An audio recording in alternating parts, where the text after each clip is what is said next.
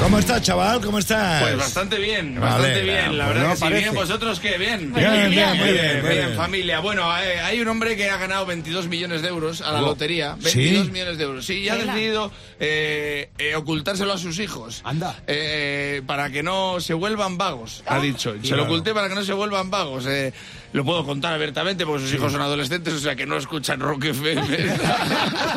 Cuidado, No, no, si lo hicieran, ya el padre ya diría, pues ahora sí me ha tocado la lotería. Ya podemos quitar el puñetero, Muy puñetero megastar.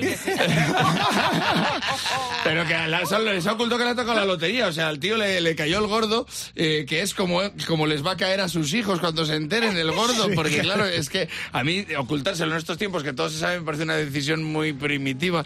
La verdad que no, es que va a hacer pleno al 15, no le va a hablar nadie de la familia. Porque hay que tener cuidado. Yo le entiendo al tío. Escondo el dinero para que mis hijos no se vuelvan vagos. Lo entiendo, para mi tío le tocó la lotería y mi, y mi, y mi primo dejó el curro. En cuando se enteró, ah, ha tocado la lotería y dejó el curro. ¿Sabes lo que le dijo su padre? Toma los tres euros de mierda, subnormal. Que me, ha, que me ha tocado el reintegro. Idiota. Claro, es que el dinero fácil te hace vago. Mira Froilán, o sea, te quiero decir, si Froilán, si hubiera apellidado Pérez, lo mismo ahora estaba encofrando o, o echando brea en las autovías. Que, que lo mismo de dar brea no sabe, ¿sabes? Pero las líneas discontinuas te las iba a abordar. o sea, te las iba a.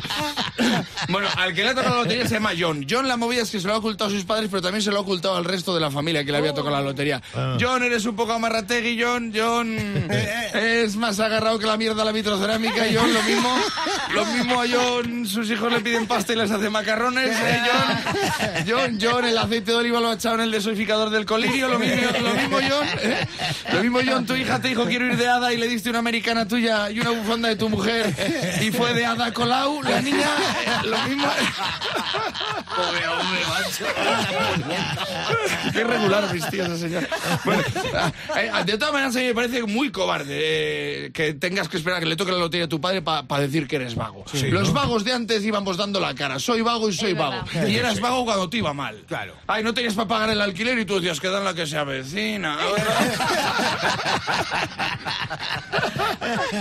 Eso es el vago de pedigrí. Que te estabas muriendo de hambre y quedaban dos rodajas de chorizo y los dejabas para no fregar todo el tupper. Ese es el vago bueno. A mí me ha dicho mi compañero de piso, me está dando ansiedad ver tu actitud. Firmado Paquirrín. O sea, yo he llegado a ser un vago de nivel. Un vago de nivel, pero me puse a currar. Porque a mí mi padre me puso a currar, pero no porque mi padre me escondiera el dinero. No. Sino porque yo le veía que se mataba a trabajar para darme todo lo que tenía. Claro, Así que yo puedo decir que no tengo que esconder que a mí con mi padre me tocó la lotería. Bravo.